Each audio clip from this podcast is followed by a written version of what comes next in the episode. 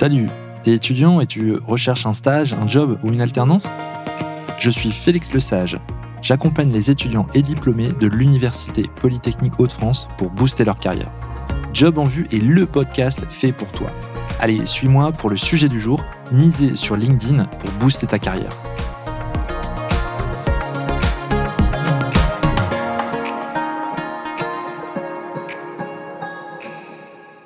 Créer des stratégies pour être visible ou bien aller chercher les entreprises qui te font rêver, voilà les deux solutions qui s'offrent à toi. Dans tous les cas, il va falloir travailler ta visibilité. C'est le maître mot de l'épisode du jour. Pour te dresser le sommaire de cet épisode, laisse-moi te poser trois questions clés. 1. Quel canot utilises-tu pour candidater à ton job de rêve?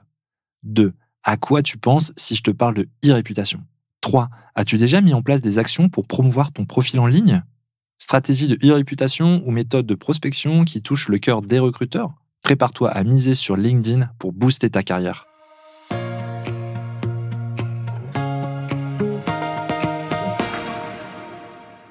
Avant de te parler de la première étape clé de notre stratégie pour te rendre visible, il faut que je te parle un peu de LinkedIn.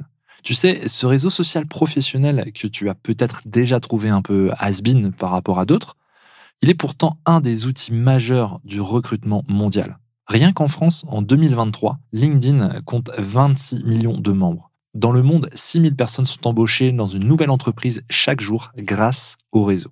Avec ces chiffres, tu te rends bien compte de ce que tu perds si tu n'es pas dessus. Pas de panique si tu n'es pas un as de LinkedIn. Crée-toi un compte et suis notre méthode. Pour aller jusqu'à l'échec et mat et attraper au vol le poste dont tu rêves, il faut optimiser ton profil. Et oui, c'est la première étape de notre stratégie. Ton profil LinkedIn, c'est comme une carte de visite, mais en 100 fois plus complet. Le réseau te propose de remplir de nombreuses informations, ne sois pas avare et n'oublie rien qui peut être significatif. Hyper important, même si tu n'es pas vraiment à l'aise avec l'idée, ajoute bien une photo de profil. Les profils qui n'en ont pas sont 7 fois moins vus que les autres. Ce serait dommage de partir en te tirant une balle dans le pied. Si tu ne sais pas laquelle choisir, je te donne quelques tips. D'abord, c'est une photo professionnelle, donc habille-toi de manière à coller au domaine que tu vises. Ensuite, évite d'apparaître dans un environnement qui attire trop le regard. On laisse tomber les photos dans le jardin ou devant le barbecue.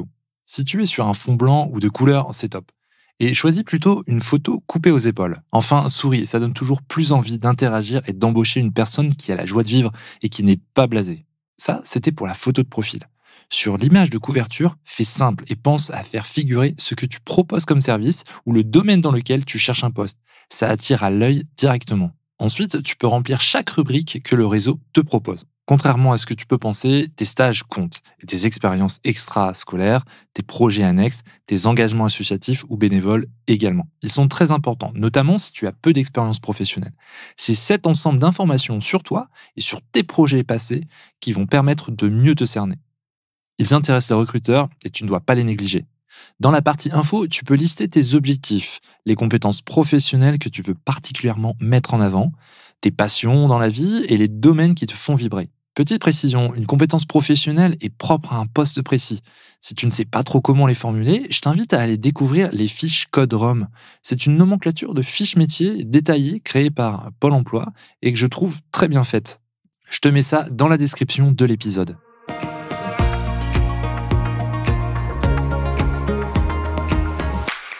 Ton profil est rempli, ta photo de profil donne envie de bosser avec toi. Et ensuite, ensuite, il va falloir entrer dans le monde des créateurs de contenu. Sache que seulement 2% des utilisateurs mondiaux de LinkedIn publient du contenu sur la plateforme. C'est très peu. Le reste des internautes font partie de la majorité silencieuse et finalement assez passive. Ils sont consommateurs, mais pas acteurs. Je vais pas te mentir, le top, c'est de poster au moins deux ou trois fois par semaine. Ne te décourage pas à cause des statistiques, il faut du temps à l'algorithme pour comprendre que tu es un créateur de contenu régulier. Entre 6 à 10 semaines. Ne lâche pas l'affaire. Quand tu mets en place une stratégie comme par exemple attirer sur mon profil et sous mes posts des recruteurs potentiels dans des domaines qui m'intéressent, tu dois pouvoir en mesurer les actions et les résultats dans un laps de temps limité. C'est-à-dire que tu vas te mettre une date limite pour voir si ta stratégie de contenu est la bonne. À la fin de ce temps, si tu as obtenu les résultats que tu souhaites, alors c'est que tu es sur la bonne voie. Sinon, c'est qu'il faut ajuster le ton, les thèmes ou la fréquence de tes publications et repartir sur une nouvelle stratégie. Plus tu peux mesurer l'impact de tes décisions, plus tu peux, par la suite, ajuster si ça ne donne pas exactement les résultats escomptés. Petite précision, sur LinkedIn, lorsque des personnes de ton réseau like ou commentent un de tes posts, leurs réseaux respectifs peuvent voir ton post. C'est donc en postant et en commentant régulièrement que tu peux aider de nouveaux membres à te découvrir.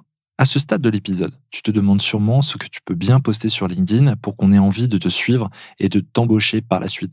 Je comprends, on part tous avec cette peur, mais qu'est-ce que je vais bien pouvoir raconter? Je n'ai rien à dire détrompe-toi. Et pour te donner envie de t'y mettre, je vais te livrer trois méthodes qui fonctionnent.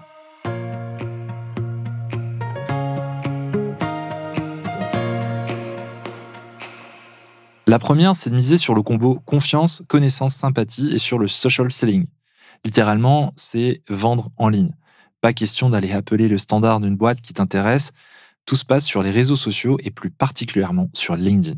Pour affirmer tes connaissances et tes expériences, pour gagner la confiance et la sympathie de tes abonnés, pas de secret. Il faut créer un contenu de qualité. Sur LinkedIn, il existe trois grands formats tendances. Le texte seul ou avec une photo, le carrousel ou slider que tu peux créer sur Canva ultra facilement, et la vidéo plus difficile à appréhender mais hyper appréciée.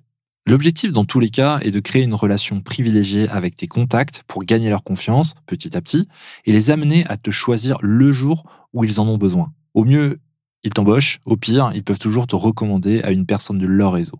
Que du bénéfice donc. Grâce au storytelling, tu permets à tes interlocuteurs de s'identifier à toi et ces posts ont un fort pouvoir de séduction. En y incluant ton avis de manière tranchée, tu amènes au débat et tu peux même demander aux abonnés ce qu'ils en pensent grâce à un call to action. Mais ça, j'y viens un peu plus tard dans l'épisode. Tu peux par exemple communiquer sur un événement auquel tu participes, parler de tes réflexions sur un projet qui se concrétise, partager un échange marquant avec un recruteur, raconter une de tes expériences passées, expliquer ton état d'esprit, mettre en avant la recommandation d'un ancien manager, etc. Dans la description de cet épisode, tu trouveras un lien vers une fiche où je te partage des exemples de posts LinkedIn en fonction de tes objectifs. Ah oui, et, et petits tips supplémentaires. Sois bien au rendez-vous quand tu publies un post. S'il y a des commentaires, tu dois y répondre et favoriser ainsi l'interaction avec ton réseau.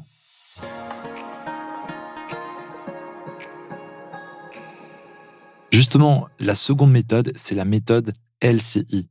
Liker, commenter, identifier.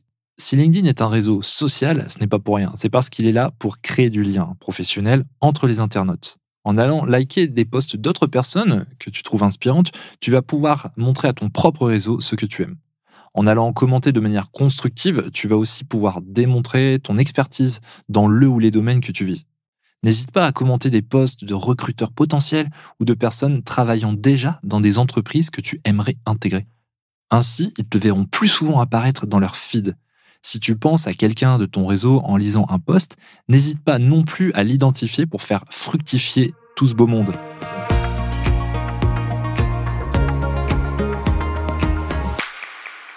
Enfin, la troisième méthode, c'est celle du call to action, le fameux appel à l'action. Si tu veux créer l'interaction autour de toi, il faut que tu incites les gens à se questionner, échanger des conseils, discuter avec toi. N'oublie pas que lorsque les membres du réseau like et commentent tes posts en donnant leur avis, leurs abonnés te découvrent. Ça peut être un je serais ravi d'avoir vos retours sur le sujet, ou bien encore partagez-moi vos anecdotes, ou encore quelles sont vos idées sur la question? Ces méthodes te permettront d'améliorer ta visibilité sur LinkedIn et donc d'augmenter le nombre de tes opportunités. Plus tu postes et interagis, plus tu es visible, plus tu attires les recruteurs des domaines qui t'intéressent. Ensuite, il ne te reste plus qu'à maintenir le lien en allant plus loin. Par exemple, en discutant par message privé ou en ayant des discussions en visio.